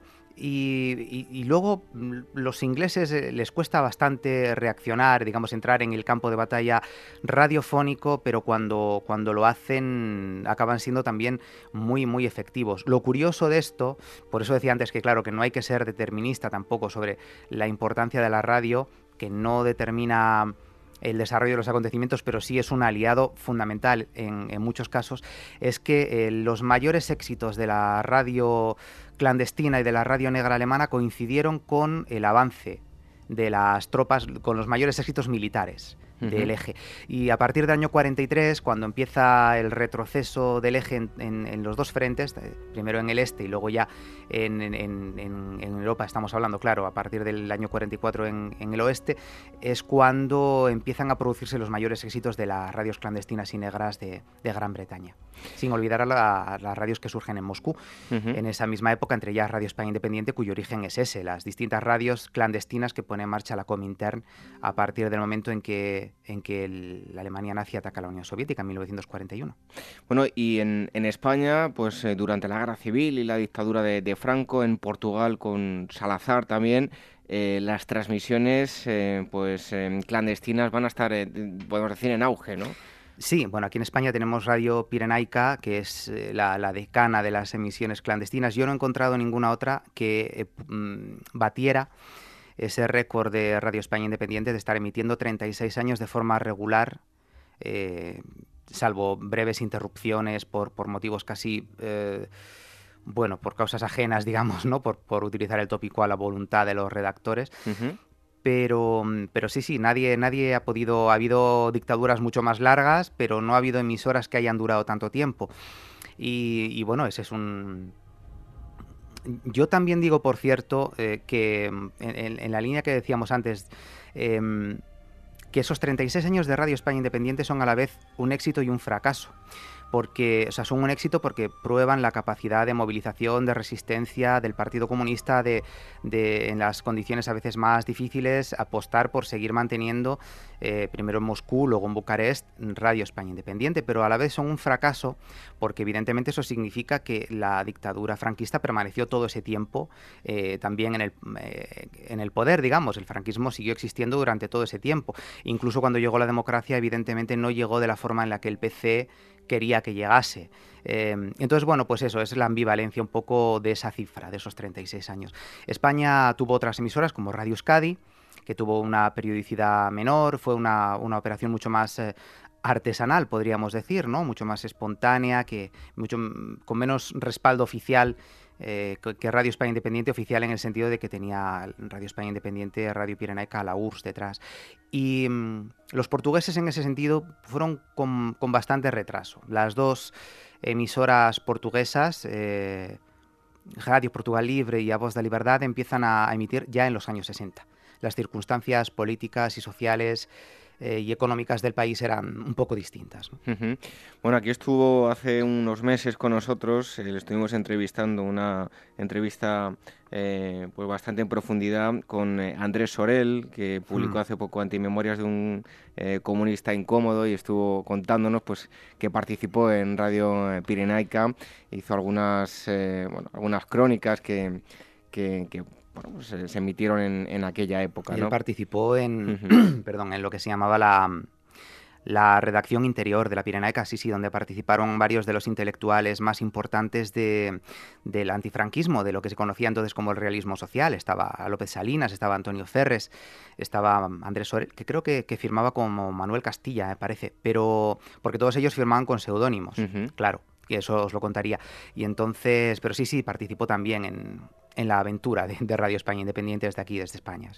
Bueno, uno de los conflictos eh, pues, eh, más recientes, más sonados de, la época contemporánea, la Guerra Fría, pues exceptuando eh, casos aislados, fue una lucha propagandística en la que unos y otros querían mostrar al mundo la potencia armamentística que, eran. En este caso la radio eh, va a jugar un papel fundamental. Eh, estamos hablando de una guerra propagandística y la radio pues es el, el, medio perfecto. ¿no? Claro. Además hay que tener en cuenta que en las radios clandestinas el componente propagandístico es fundamental. Quiero decir que evidentemente está, está claro, son emisoras de propaganda porque son emisoras de partido que intentan conseguir un cambio en, la situación del territorio hacia el que emiten o sobre el que tienen puesta, digamos, la, la, mirada, la perspectiva. Eso no significa, eh, al contrario, en muchos casos, a pesar de que ese componente propagandístico siempre está ahí, siempre predomina, pero en muchos otros casos, o sea, en muchos casos esas mismas emisoras han sido un elemento fundamental de información alternativa, ¿no? También a, la información oficial, a la información censurada, manipulada de los gobiernos, ¿no? a los que esos grupos políticos se oponen y han contribuido a llenar eh, muchos huecos, muchos, muchos vacíos.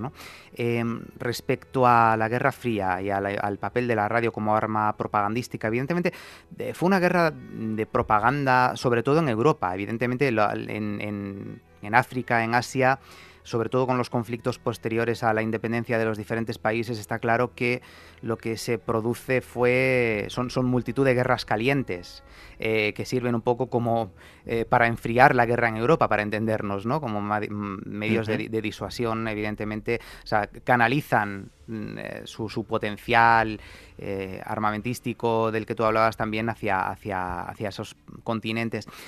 Es una guerra propagandística para mm, mostrar su potencia armamentística, pero también no lo olvidemos para mostrar cada uno de los dos sistemas su superioridad ideológica su, mayor legitimidad. O sea, de lo que se trata es de legitimar eh, la superioridad del capitalismo frente al comunismo o del comunismo frente al capitalismo. Y ahí, evidentemente, la radio, como otros muchos medios, tiene un papel básico, sí.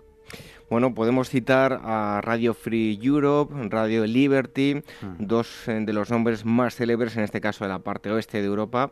Eh, bueno, son dos de las emisoras más importantes de esta época, ¿no? Son muy importantes porque además la, importancia de estas emisoras la han atestiguado Em, los más importantes disidentes de la Europa del Este, de la Unión Soviética, han reconocido la importancia que tuvieron en el día a día, en la vida cotidiana, tras el telón de acero.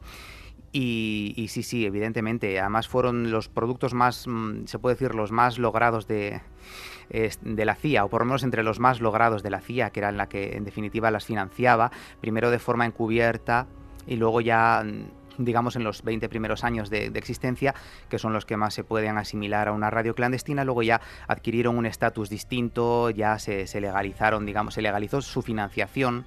Eh, con el control de la Cámara de, Gobernadores. Eh, y sí, sí, fueron, fueron importantes. No fueron. Es curioso que la CIA en los años 50 eh, dispersó un poco sus esfuerzos radiofónicos en múltiples vertientes, no se sabía muy bien cuál, cuál iba a funcionar, puso en marcha dirigidas hacia Europa del Este diferentes emisoras eh, blancas, grises, negras, etcétera, y mm, pero Radio, Radio Free Europe, Radio Liberty fueron al final las que predominaron. Y son emisoras curiosas porque tienen elementos de radios clandestinas, pero tampoco cumplen todas las características de unas radios clandestinas, ¿no? pero, pero bueno, yo creo que tenían que estar, tenían que estar en estas emisiones pese a, a, esas cautelas por la importancia que tuvieron en, esa, en ese combate ideológico y la importancia que tuvieron como vehículo informativo en, en la Europa del Este de aquellas décadas. Bueno, estamos hablando con Luis Zaragoza, es autor del libro Voces en las sombras, una historia de las radios clandestinas, libro que está editado por eh, cátedra. Y hablábamos eh, del viejo continente, pero eh, en los casos de Asia y África, ¿qué papel van a jugar este tipo de misiones? Bueno, van a, jugar un papel fundamental. También es lo que decíamos antes, un papel distinto dependiendo de los casos de, cada país, ¿no? Pero evidentemente van a acompañar primero la lucha por la independencia, ahí están las, las múltiples, em, las múltiples emisoras que colaboraron en su conjunto para el nacimiento de Israel como Estado, de cuando, cuando Gran Bretaña decide abandonar el mandato que tenía en Palestina. Ahí está la contribución a, la independencia de Argelia, la voz de Argelia libre y combatiente. Eh, que, fue también, que fue también fundamental, eh, fue uno de los casos más exitosos. Y luego, evidentemente, el problema estaba después de las independencias en la consolidación de esos, eh, de esos nuevos países, ¿no? la consolidación política. Y, evidentemente, esos nuevos países van a estar caracterizados por la abundancia de revoluciones, contrarrevoluciones, golpes de Estado, dictaduras, y eso va a provocar el surgimiento de multitud de radios clandestinas, algunas con una vida muy efímera y otras pues bastante consta que se mantuvieron en el tiempo de forma bastante constante. Bueno, hay un apartado que por falta de tiempo yo les aconsejo que lo toquen eh, eh, o si les interesa lo lean tranquilamente en el libro de, de Luis Zaragoza, Voces en las Sombras, que es el caso de América Latina, que bueno, pues tuvo un fin que era la consecución de una independencia económica. Y me gustaría preguntarte, eso sí, por el caso de Cuba, ¿no? El Che crea eh, Radio Rebelde. ¿Cómo fueron sus inicios y de qué forma eh, ha evolucionado desde su nacimiento hasta la actualidad?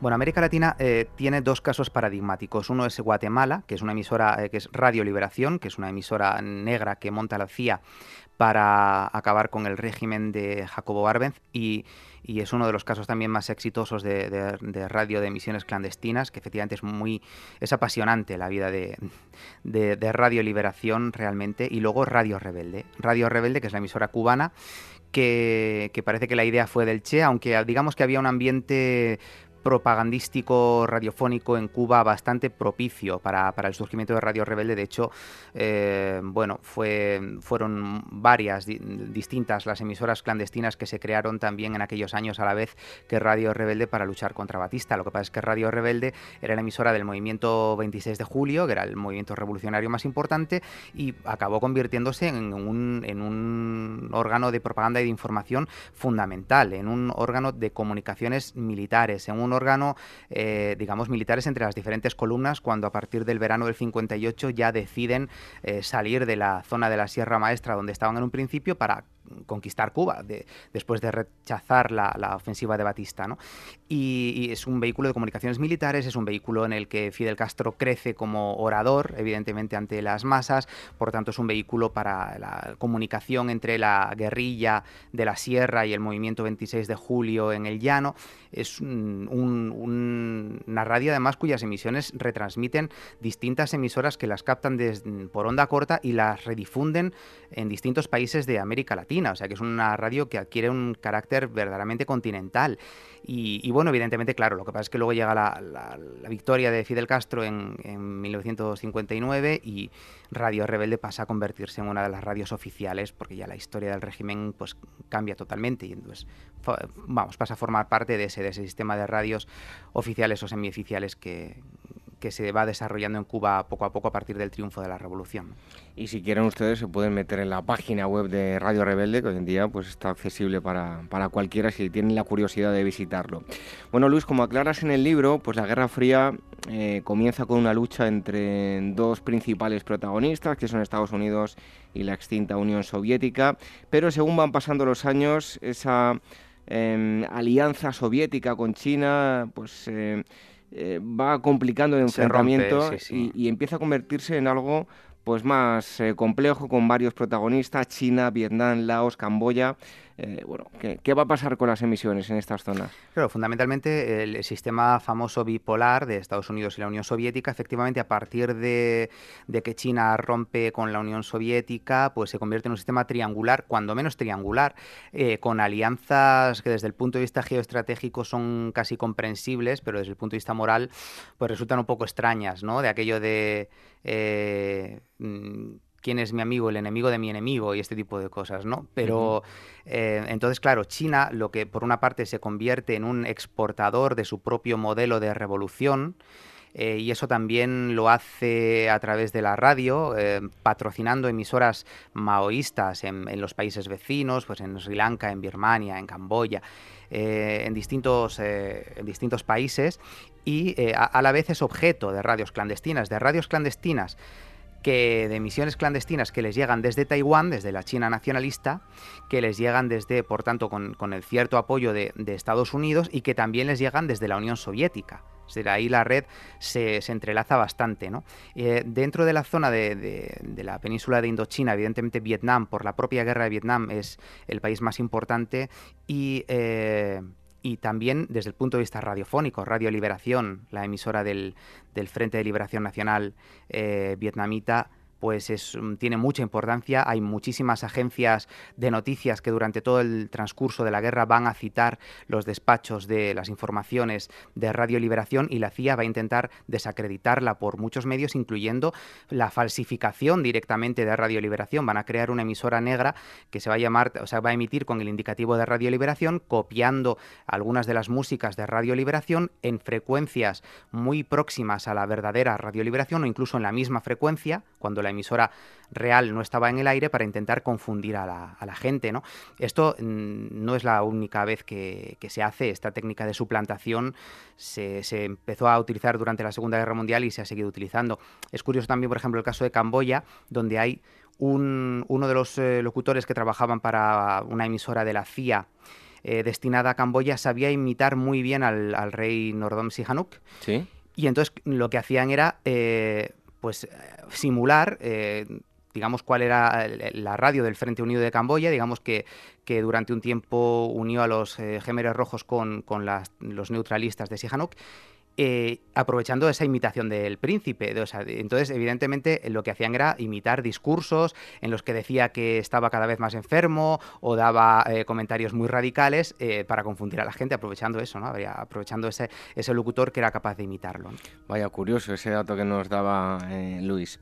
Bueno, hasta los años 60, en lo que es el África subsahariana, apenas había radios clandestinas Em, desde este momento, pues tanto en África como en Oriente Medio, em, se produce lo que tú llamas la eclosión de las radios clandestinas, ¿verdad? Mm. Sí, a partir de efectivamente mediados de los 60 eh, y ya no va a dejar de crecer, porque bueno, lo que pasa es que El desarrollo de la radio, claro, en África y en Asia durante años eh, fue una cuestión. Lo curioso es que mientras eh, ya desde los años 20 eh, en Europa y en Estados Unidos y en partes de Latinoamérica la, la, radio fue un fenómeno de masas, durante años en África y en Asia fue un fenómeno de élites. Fue un fenómeno de colonos para colonos, tanto por el tipo de programación que había como por el alto nivel económico que que en muchos casos se requería para comprar ese, esos, esos receptores, sobre todo por el tipo de programación, ¿no? Era una programación de la civilización, con todas las comillas del mundo, ¿no? hacia la civilización, ¿no? para unir a los colonos con sus metrópolis, ignorando a la población nativa de cada uno de los países. Entonces eso hace que, en la zona, sobre todo del África subsahariana, eh, el desarrollo de la radio sea bastante tardío, pero las independencias de los diferentes países van a hacer que, que la radio también desde el desde los nuevos estados se, se, impulse como un vehículo de comunicación desde el, desde el poder hacia los ciudadanos de los distintos países. Y, y evidentemente eso va a hacer que los descontentos, lo que decíamos antes, ¿no? Eh, con, con la evolución de los regímenes de cada país, vayan a poner también en marcha sus propias emisiones clandestinas. Y eso es lo que implica esa eclosión de emisoras a partir de, de mediados de los 60. Bueno, y en el caso de Canarias, Luis, eh, una zona, pues eh, territorio español, pero ubicado en un, zona, una zona geográfica casi más africana que la península ibérica. Mm. Eh, ¿Qué papel juega eh, Canarias? Bueno, es, un, es uno de los fenómenos también más curiosos de, de las emisoras de radio. Eh, eh, digamos, dirigidas a territorio español, para entendernos. Lo que pasa es que yo la sitúo en el capítulo de África porque al fin y al cabo el M. Payak, que es eh, quien la pone en marcha, pues era un movimiento que reivindicaba su parentesco, por decirlo de alguna forma, con otros movimientos de liberación africanos que se estaban produciendo en ese mismo momento. ¿no? Entonces, digamos que por eso no la, no la ubico en el libro junto a Radio Pirenaica o Radio Scadi, porque su, su dinámica, su nacimiento y su muerte no, es, no son los de la, digamos, el em, el, antifranquismo, para entendernos, sino los de los movimientos de liberación africanos de, de, la, de los años 70. ¿no? Y entonces, bueno, pues fue una, una, emisora que hizo muy popular al MPAYAC, sobre todo gracias a, Antonio Cubillo, que no solo dirigía el MPAYAC, sino que era el principal locutor de su emisora también, y la hizo muy popular en Canarias y también en, en la metrópoli, desde luego, porque eh, la voz de Canarias Libre, que se emitía desde Argelia, se emitía desde la radio oficial argelina, tuvo una una cosa muy, muy interesante que fue una de las emisoras que mejor ha utilizado la ironía. ¿no? Eh, claro, al ser emisoras propagandísticas, las radios clandestinas en general tienen un discurso muy agresivo, eh, muy sin sombras, muy de buenos y malos, de negro y blanco. Y, y, muy pues, estridente en muchos casos, ¿no? Pero ha habido emisoras que también, para, digamos, interiorizar, hacer que, que los eh, oyentes simpatizasen con sus objetivos y también pues eh, como vehículo de mm, adoctrinamiento, si queremos decirlo así, ideológico, han recurrido a algo que también es muy eficaz, que es la ironía. Y la voz de Canarias Libre fue mm, fue muy irónica a la hora de caracterizar a los gobernantes de la época española y a la situación que se vivía en Canarias, aunque también evidentemente tuvo su parte de discurso de ese discurso agresivo y estridente que te decía antes. Oye, Luis, antes de que cayese el, muro en los países del este, eh, bueno, pertenecientes al comunismo, pues como por ejemplo Polonia, Hungría o Checoslovaquia, pues este tipo de emisiones, mm, te quería preguntar cuánto, ¿no? Imagino yo que pues eh, para el que pudiera, pues podría obtener más información ya que estaban en una eh, zona bastante hermética, mm. información de lo que ocurría más allá de las fronteras. ¿no? Y en las propias fronteras. Claro, y en las propias fronteras, porque evidentemente una de las labores de, por ejemplo, de lo que comentábamos antes de Radio Free Europe, de Radio Liberty, eh, pues era informar eh, de hecho, nacen para eso, por eso se decían que, eran emisoras subrogadas, porque decían eh, los creadores de estas dos emisoras, no somos la voz de América, en el sentido de que no queremos vender Estados Unidos al mundo. Lo que queremos es eh, digamos, por ejemplo, la emisora, la emisión de Radio Free Europe que se, que se dirigía a Checoslovaquia. Lo que queremos es, eh, digamos, que, sustituir o reemplazar a las, a las emisiones checoslovacas si Checoslovaquia, digamos, que el oyente oiga en Radio Free Europe lo mismo que oiría en Checoslovaquia si Checoslovaquia fuera un país libre. No sé si me explico. O sea, sustituir a reemplazar a, unos medios de comunicación libres hasta que la libertad pudiera llegar a esos países. Lo que pasa es que cuando se producían terremotos, que digo yo, tras el telón de acero, en Hungría en el 56, en Checoslovaquia en el 68, en Polonia eh, a partir de, la creación de Solidaridad, em, pues evidentemente no solo la gente recurría a estas emisoras que llegaban de fuera, sino que la propia convulsión social hacía que brotasen emisoras clandestinas internas que emitían desde esos mismos países. ¿no? Eh, de hecho, uno de los ejemplos también que a mí me ha resultado más emocionante a la hora de de investigarlo y de redactarlo es la relación que hay entre la radio y la resistencia pacífica, pasiva, a la ocupación de los cinco países del Pacto de Varsovia que invaden Checoslovaquia en agosto de 1968 para poner fin a la primavera de Praga. Eh, y entonces, bueno, pues a, esas convulsiones, a Hungría, Checoslovaquia, Polonia, también se dedica un capítulo en el libro. Bueno, ya para terminar, eh, Luis, em, una vez que cae el muro, por las emisiones clandestinas eh, se apoderan de otros escenarios, allí donde existen conflictos. En la actualidad, ¿dónde tenemos que verlo? Imagino yo que algo relacionado con el Daesh, ¿no? Por ejemplo, claro, evidentemente en, bueno, sigue, sigue habiendo evidentemente las emisoras características de otras épocas en conflictos todavía no resueltos. Sigo pensando en China, por ejemplo, o en Cuba, claro. Eh, y luego, evidentemente, después de la Guerra Fría, claro, la, caída del muro de Berlín y de la descomposición de, gran parte de los regímenes comunistas, pues hizo terminar eh, las, muchas de ellas, muchas de las emisiones clandestinas que había habido hasta entonces, pero evidentemente no se han acabado los conflictos. Entonces, habíamos dicho antes que eh, las emisoras clandestinas nacen cuando se da una combinación de circunstancias políticas, de circunstancias técnicas, pues evidentemente ahora mismo es fácil de determinar en países de África y de Asia, por ejemplo, la radio sigue siendo un vehículo fundamental de comunicación, eh, más incluso de lo que puede seguir siéndolo en, nuestras sociedades, porque los, el acceso a, otros canales de información como Internet es mucho más precario. Em, y las digamos en lo que se refiere a las condiciones técnicas y las condiciones políticas, pues también. Evidentemente hay emisiones clandestinas en la zona de Pakistán, de Azerbaiyán, hay emisiones clandestinas eh, en, para Irak, hay emisiones clandestinas en Yemen, eh, están las emisiones clandestinas incluso que en Siria, desde dentro de la propia Siria, los grupos de la oposición a al régimen oficial y al Daesh eh, han, puesto en marcha desde que estalló la, guerra civil, la abortada primavera árabe en Siria en 2011. Bueno, evidentemente los escenarios son, son múltiples, claro. Bueno, pues si quieren conocer más acerca de eh, voces, eh, iba, a decir yo voces clandestinas, no, emisiones clandestinas, lo van a encontrar en, Voces en las Sombras, una historia de las radios clandestinas de Luis Zaragoza y si quieren escucharla en, no en una emisión clandestina, pues lo van a hacer en, Radio Nacional de España, en, los informativos. Ahí estaremos. Luis, muchísimas gracias por haber estado hoy con nosotros y felicidades por tu trabajo. Gracias, no, repito, gracias a vosotros por invitarme a venir. Un fuerte abrazo. Un abrazo.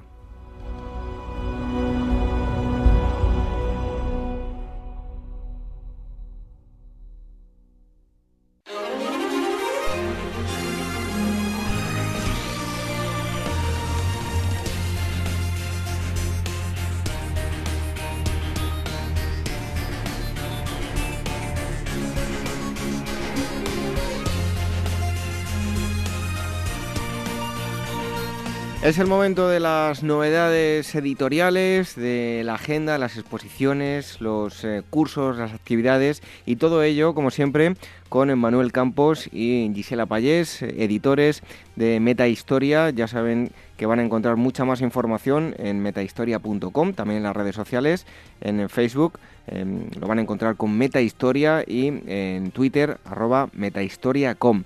Lo primero es saludar a... Eh, Manuel Campos. Manuel, buenas noches. Buenas noches, David. Pues vamos con la primera de las novedades que nos acercas hoy, Historia del Mundo en 12 mapas de Jerry eh, Broton. Así es, este libro que ha publicado la editorial Debate analiza pues las 12 mapas eh, que ha habido a lo largo de la historia, teniendo en cuenta que los mapas no solo son eh, un instrumento científico de representación de la realidad, sino que tienen mucho una importancia mucho mayor pues, porque son más bien una representación de cómo se concibe el mundo por parte de los autores de esos mapas, y que no solamente son territorios, líneas y flechas, sino que tienen mucha mayor importancia de lo que creemos.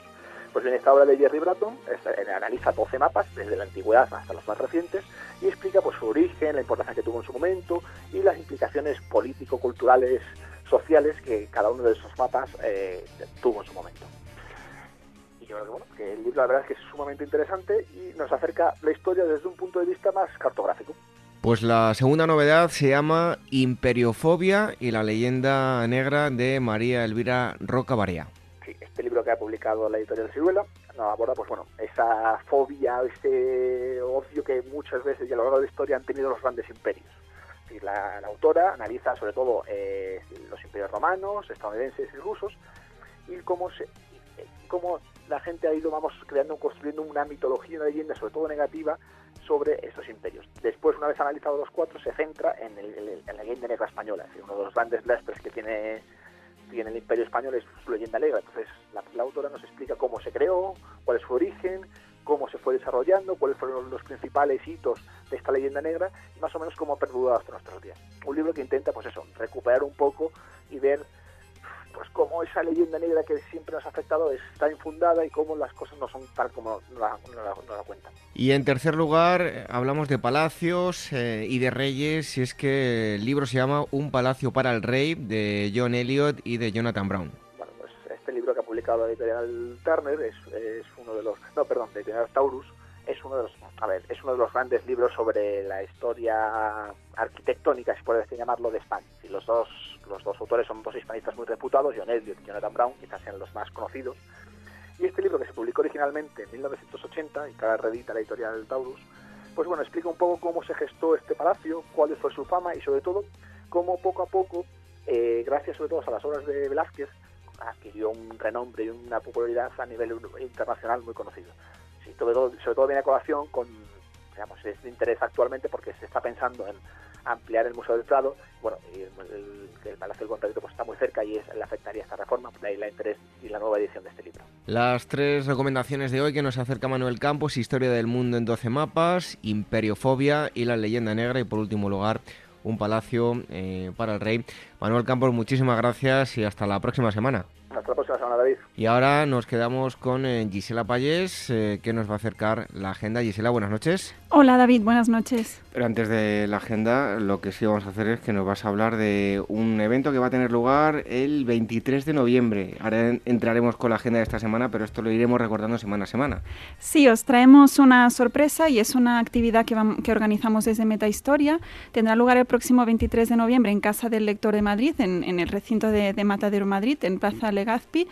El título de, este seminario, que tendrá lugar por la tarde, aproximadamente empezará sobre las 5, es La historia en el contexto digital.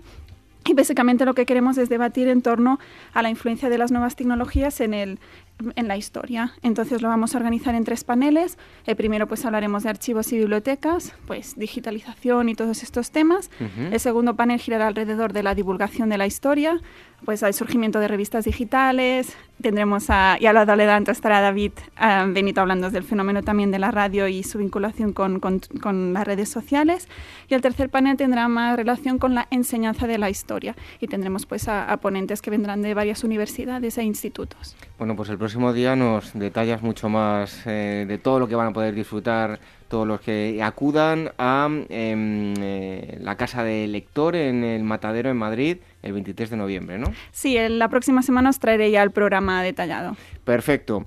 Pues ahora vamos con las exposiciones que nos traes para esta semana. La agenda, en primer lugar, Velázquez, Murillo, Sevilla, Hospital de los Venerables de Sevilla. Esta exposición se inaugurará el próximo 8 de noviembre y tendrá lugar hasta el 28 de febrero. Em, la organiza la Fundación Focus Abengoa en colaboración con el Museo del Prado y presenta en, esta exposición en Sevilla pues unas 19 pinturas firmadas por, por estos dos grandes maestros de la pintura, Velázquez y Murillo. Algunas incluso proceden de la National Gallery de Londres. La muestra intenta recorrer la relación de ambos pintores con, con Sevilla eh, aunque a pesar de que hay una generación de diferencia, pues estos dos se formaron pues en, en, esa ciudad, ¿no? en Sevilla. Y la Fundación Focus Abengoa celebra con este evento el 25 aniversario de su instalación en el Sevillano Hospital de, de los Venerables. Bueno, pues atentos todos aquellos ahora, los que puedan acercarse o sean del propio Aranjuez, porque va a tener lugar el Simposio Internacional Carlos III, las claves de un reinado en el Teatro Real de Aranjuez. Sí, del 7 al 11 de noviembre, prácticamente durante toda una semana, tendrá lugar este, este simposio internacional que está organizado por la Fundación Banco Santander y por la Real Academia de la Historia. Y con motivo de la exposición conmemorativa de los 300 años del nacimiento de Carlos III, que se celebra este año, una exposición que se titula Carlos III y las residencias reales, ornato y majestad en los escenarios del Rey Ilustrado, Patrimonio Nacional, junto como he mencionado la Real Academia de la Historia y Fundación Banco Santander, organiza este simposio internacional y mm, bueno, todo aquel interesado puede entrar en la, en la página web de Fundación Banco Santander que ahí encontrará el programa y todos los detalles del evento. Ahora vamos con un curso, nos lleva hasta tierras catalanas conquistar el paraíso, sueños, visiones y rebeliones. Este curso está organizado por el Instituto de Humanidades del Centro de Cultura Contemporánea de Barcelona. Es un curso de Historia del Arte dirigido por el profesor Joan Sureda. Eh, comienza el próximo 7 de noviembre y finalizará el 19 de diciembre. Todas las sesiones empezarán a las seis y media de la tarde y este curso básicamente quiere explorar a través de la historia del arte el deseo humano de ir más allá de lo cotidiano, de lo trascendente, ¿no? Y bueno, pues mm, cómo se ha expresado este deseo de ir más allá a través del arte, pues a través de los sueños colectivos, las visiones, em, la mortalidad, etcétera. Entonces, bueno, a través de este curso todos los que se, que se inscriban pues podrán, podrán disfrutar de, de, las visiones que aporte este, este profesor. Vamos ahora con una conferencia, en este caso 1914-1944, el final de la Belle Époque, eh, CaixaForum en Lleida. Sí, tendrá lugar el próximo 8 de noviembre a las 7 de la tarde y básicamente este, esta conferencia que está a cargo de Antón Costas, que es catedrático de Economía de la Universidad de Barcelona y además presidente del Círculo de Economía, nos contará cómo las viejas ideas del siglo XIX fueron incapaces de enfrentarse a las nuevas realidades como era la desigualdad, la depresión, el paro y la guerra. Entonces, bueno, todo aquel que esté interesado en una historia más, más económica, que no se pierda esta charla. Y ahora en cuanto a las noticias, pues gran noticia, abierto por primera vez en siglos el que se considera el sepulcro de Jesucristo. Efectivamente, estos días en, en, todos los medios de comunicación ha aparecido esta noticia. Que se sepa, la última vez que se abrió el Santo Sepulcro fue en 1555, hasta hoy, porque un grupo de científicos están Em, pues investigando la superficie original de lo, que se considera como el sepulcro de Jesucristo. Situado pues en la iglesia del Santo Sepulcro, en la ciudad vieja de Jerusalén, la tumba ha estado cubierta por siglos de, un revestimiento de mármol y National Geographic, que también se encuentra involucrado en el proyecto, ha estado filmando estos trabajos de, restauración. Entonces, según afirma Frederick Heber, que es el arqueólogo de la National Geographic Society, em, será un análisis científico largo, pero finalmente dice que seremos capaces de ver la superficie de la roca original en la que, según la tradición, se colocó el cuerpo de Cristo. Entonces, bueno, todavía queda mucho por, por investigar y por explorar y a ver qué, los resultados ¿no? de estas investigaciones. Esta noticia, si hubiese salido en Semana Santa, lo hubiesen reventado. Hubiera sido trending topic. bueno, otra de las noticias, la moneda del tesoro de Rande. Sí, os cuento, es una noticia un poco anecdótica. ¿no? Em, el tesoro submarino de Rande data de una batalla naval que tuvo lugar en la Ría de Vigo el 23 de octubre de 1702 eh, en el contexto de, la Guerra de Sucesión Española. Entonces, en, este sitio las escuadras hispano-francesas y anglo-holandesas se enfrentaron por el oro y la plata de los galeones que traían desde Cuba. Entonces, em, en esta batalla fue muy sangrienta, murieron como 2.000 marineros eh, del bando franco-español y 800 del anglo-holandés. Y bueno, esa campaña fue muy mala para los ingleses, fracasaron y como propaganda para camuflar esa derrota acuñaron una serie de monedas que habían robado de este oro de Rande. Fueron una veintena y con, con un gran valor y mm, en su cara pues llevaban la efigie de la reina Ana y la palabra Vigo. Solo 15 estaban localizadas de estas monedas y ahora ha aparecido otra en, en Bishop's Stortford, que es una pequeña población de 38.000 habitantes al, al, noroeste de Londres. Entonces, bueno, em, este vecino dice que jugó toda su infancia con esta moneda que le había regalado su padre y justo pues por casualidad pues em, fue a una casa de subastas y le comentaron que, que esta moneda tenía un, un, valor incalculable, ¿no? Por ejemplo, en 2012 una idéntica moneda fue vendida en subasta por 330 136.000 euros y se cree que esta eh, más o menos em, se, se, venderá por el mismo valor y que la puja tendrá lugar el 16 de noviembre con un precio de salida de 250.000 libras, es decir, 280.000 euros. Y estoy jugando a cara o cruz con la moneda. O sea que a este le ha tocado la lotería. Pero vamos, totalmente. Bueno, antes de marcharnos, tenemos que recordar em, otra vez, eh, ya nos vas a detallar la próxima semana, em, bueno, con, con, más datos, pero 23 de noviembre, a partir de las 17 horas, la historia en el contexto digital, un evento que organiza Meta Historia, Casa de Lector Matadero, tenemos una cita allí, ¿no? Sí, apuntarlo todos en la agenda. Os, os, garantizo que será muy, muy interesante. Tenemos gente que viene de la Biblioteca Nacional, de la Real Academia de la Historia, eh, profesores especializados en, temas sobre cultura y, y, tecnología. Tenemos a David, tenemos a community managers de museos para que nos cuenten su, su experiencia. Así que mm, creemos que será muy enriquecedor para todos, además um, con eh, muy pues muy amplio, con diversas perspectivas. Así que bueno, invitamos a todos aquellos que, que lo difundan, que lo compartan, que, que asistan, que, que seguro que, será muy interesante. Pues la semana que viene nos detallas eh, mucho más y además que quiero mencionar el otro día eh, que asistimos en, en Arquionet y tuvimos la oportunidad de juntarnos como pues puede suceder el 23 de noviembre, nos conocemos, hubo gente cariñosísima que se acercó eh, seguidores del programa y a los que le estamos eh, pues muy agradecidos por, por las palabras que, que, nos dijeron. Les mandamos un, fuerte abrazo y los invitamos a que acudan el 23 de noviembre. Hasta entonces, ¿qué tenéis que hacer? Pues muy fácil. Eh, tenéis una página web de referencia que es metahistoria.com, sus redes sociales, Facebook, Metahistoria, lo encontréis rápidamente, y en, Twitter, arroba metahistoria.com, y vais a encontrar allí pues todo lo que editan Gisela Payés y Manuel Campos, que han estado aquí un día más con nosotros. Gisela, hasta el próximo día. Hasta la próxima semana, David.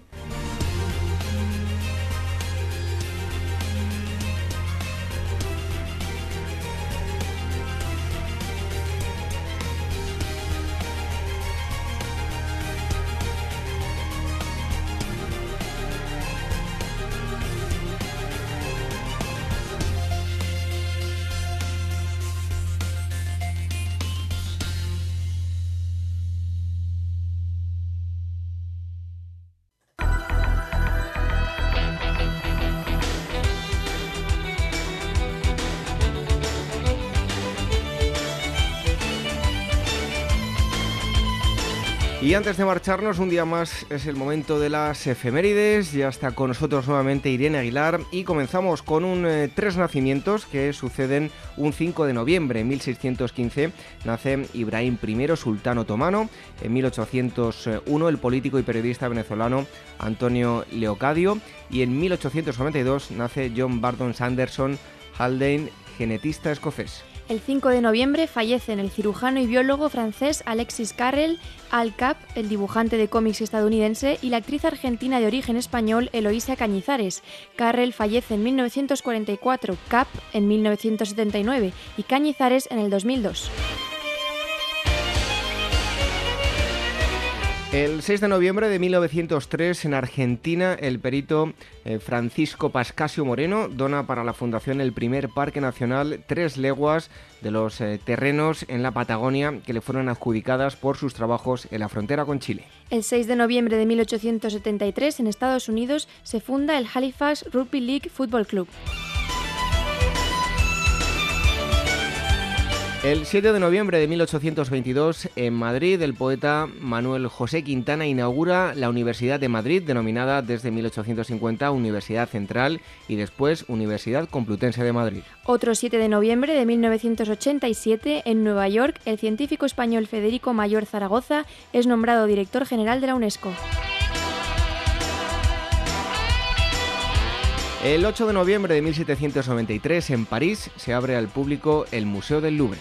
El 8 de noviembre de 1933, en Estados Unidos, en el marco del New Deal, el presidente Roosevelt crea la Administración de Obras Civiles, una organización que dará trabajos temporales solo durante este invierno hasta el 31 de marzo de 1934 a 4 millones de desempleados. Y llega el 9 de noviembre de 1888 en Whitechapel, en el East End londinense, Mary Jane Kelly, quinta y última víctima de Jack el Destripador, es asesinada en su habitación del Milles Court. El 9 de noviembre de 1938, en Alemania, los nazis detienen y destruyen las propiedades de más de 35.000 judíos en la Noche de los Cristales Rotos. 10 de noviembre de 1702, en el actual estado de Florida, en Estados Unidos, colonos británicos bajo el mando de James Moore toman la ciudad española de San Agustín durante la guerra de la Reina Ana. El 10 de noviembre de 1947, en Cachemira, la población de Caramula queda totalmente destruida después de 13 días de sublevación musulmana.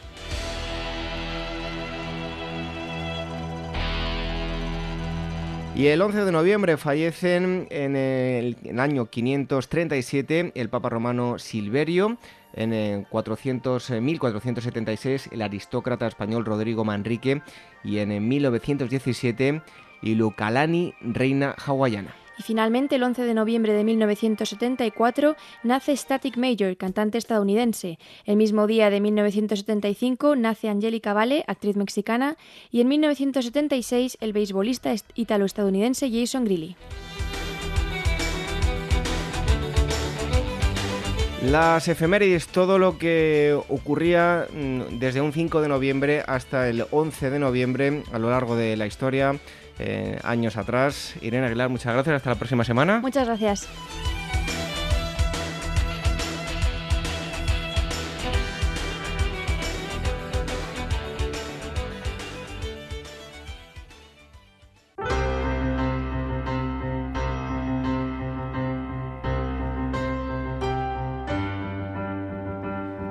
Concluimos esta asamblea 165. A lo largo de estos minutos cargados de historia hemos conocido en primer lugar los orígenes de Roma, cómo y dónde se gestó el Imperio Romano y lo hemos hecho con dos invitados de excepción como son Mateo Velardi y Jesús Barba.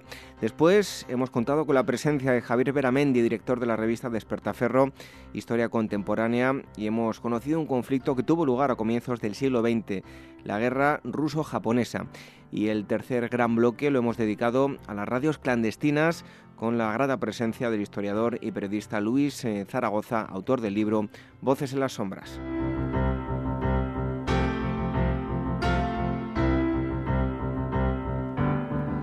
Terminamos esta asamblea 165, pero dentro de una semana estaremos nuevamente con todos ustedes. Será el sábado 20 a las 22 horas, una hora menos en la Comunidad Canaria y el lugar, pues donde nos encontramos en este momento, la sintonía de Capital Radio.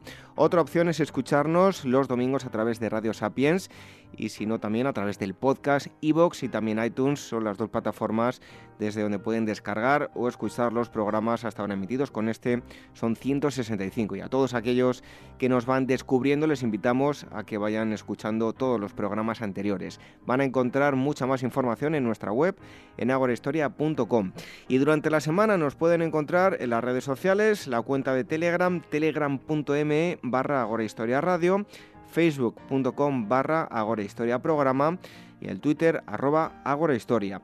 Y por último, recordarles los correos electrónicos, por si quieren decirnos algo. Una de las direcciones es contacto arroba y la otra agora arroba capitalradio.es.